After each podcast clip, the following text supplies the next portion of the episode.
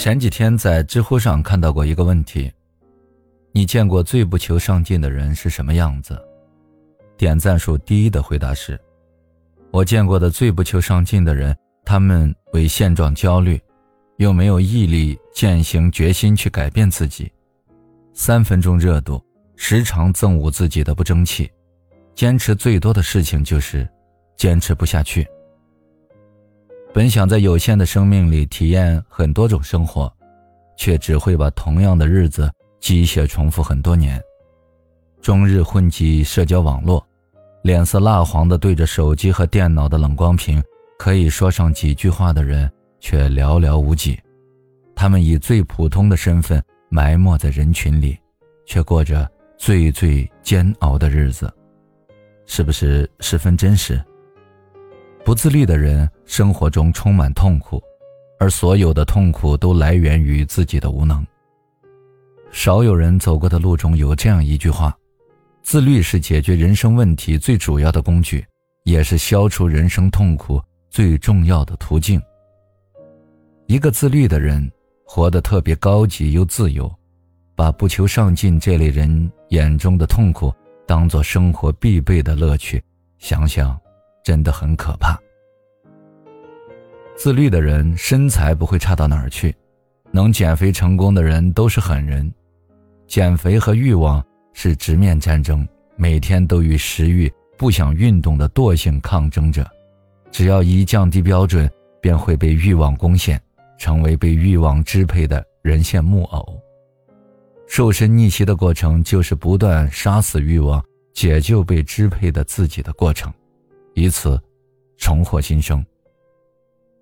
一个人能控制体重，就能控制一切欲望。好身材只是成功的附属品，所锻炼出耐人的毅力、体力、心力，才是成功的关键因素。要明白，身材是你闪亮的社交名片。每天坚持运动半个小时，是性价比最高的投资。健康是你最重要的自律基础。不运动的人，如同老化的电池，工作一小时充电八小时，效率极低。如果没时间锻炼，等身体状况亮红灯后，只能花时间看病了。越是自律的牛人，越会管理时间，时间颗粒度越细。之前看过关于韩雪的采访，她的时间颗粒度就特别细致。七点半起床。三分钟洗漱，五分钟上妆，具有极强的时间观念，把时间用在刀刃上，做到效率的最大化。精准的作息安排能让你减少很多不必要的时间成本。越能详细制定每日的行程安排，并加上截止时间，就越会有紧急感，完成率就越高。另外，自律的人还会给自己创造时间。怎么创造呢？例如，每天比别人早起一小时，一个月就多出三十小时，一年就有三百六十个小时。三百六十小时相当于每天工作学习八小时，有四十五天时间，每年多出一个半月。时间前置的妙处，能让你用这白捡的一个半月时间，至少比别人多看五本书。运动健身瘦五斤，精通一个技能，狠狠超越甩开还在床上熟睡的人。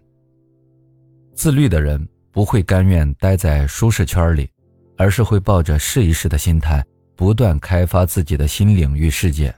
常说不逼自己一把，永远不知道自己有多大能耐。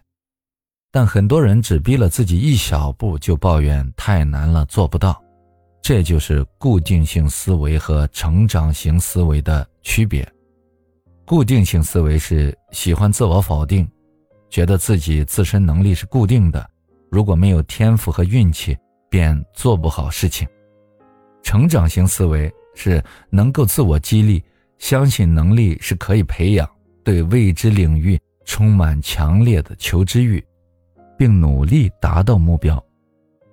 彭于晏就是成长型思维的典型代表，从小胖子到普通明星，再到全民男神，所有不可能在他的咬牙坚持下，都变成了可能。正所谓，我就是没有才华，所以才用命去拼呀。